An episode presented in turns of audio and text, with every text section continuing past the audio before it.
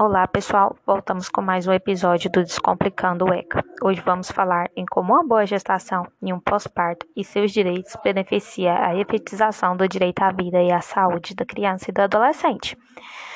Como sabemos, temos uma ampla proteção destinada ao nascituro e à criança que acabou de nascer como o acompanhamento saudável durante a gestação, um parto natural cuidadoso e, se houver complicações, poderá haver uma intervenção cirúrgica visando a saúde da mãe e do filho. Existe também o, o direito ao aleitamento, é, que são benefícios que trazem que são benefícios trazidos pelo ECA, reconhecidos por ele, e estão presentes também na legislação trabalhista, tendo como direito a seis meses de aleitamento.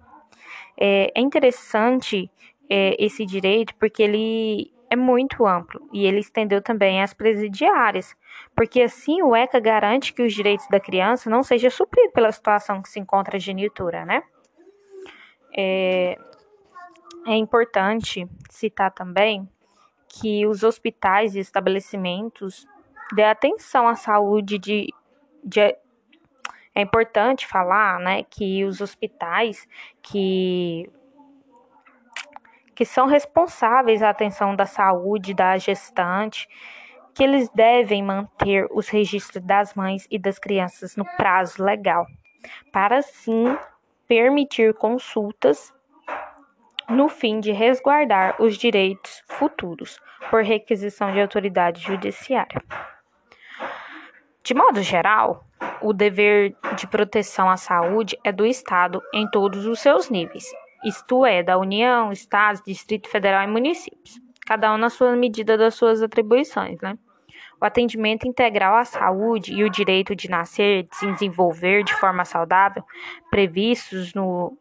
no artigo 7 do Estatuto, ele deverá ser prestado pelo SUS, Sistema Único de Saúde. É um direito que deve ser cobrado, pelo,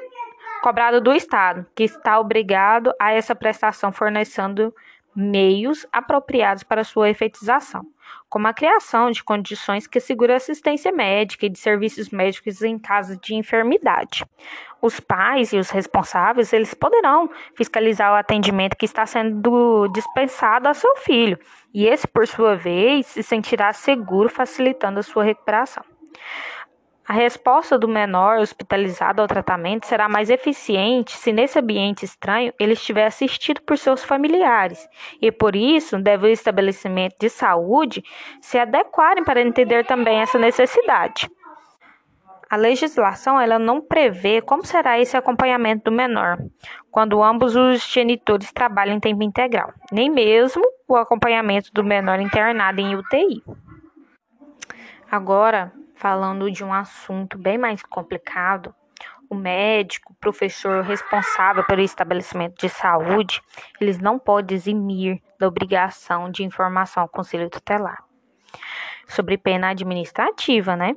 É, o conselho ele pedirá a instalação de inquérito policial para apurar prática de delito contra menor e, se for o caso, acionar o judiciário, pois pode haver necessidade de suspensão do poder familiar e inserção do menor na família substituta.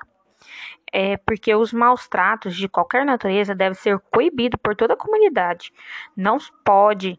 admitir que o menor fique exposto aos pais que lhe causam danos físicos e psicológicos. No entanto, o ECA ele estabelece é, que é responsabilidade dos pais ou do responsável prestar assistência à saúde do menor, de caráter preventivo ou não, é, sob pena de crime de irresponsabilidade, porque é uma obrigação é, do exercício familiar, na educação, na criação dos filhos, e o descumprimento na forma dolosa ou culposa, seja o agente querendo ou não essa prática, é, vai ter uma pena de multa e poderá até perder a guarda da criança ou do adolescente. Mas o SUS elabora programas para que assistência à saúde e da população infantil para a prevenção de enfermidades em caráter terapêutico, formulando campanhas de educação sanitária nas escolas, aos pais e, e educadores, oferecendo também assistência médica odontológica aos menores. Uma coisa que é super importante, que alguns pais deixam de fazer, a vacinação é obrigatória. Cabe aos pais, é dever dos pais e dos responsáveis levar os menores a um posto de saúde próximo de sua residência, para assim eximir os filhos de doenças futuras, porque é algo muito interessante que o Estado faz muita campanha e é importante falar que é gratuito. Então,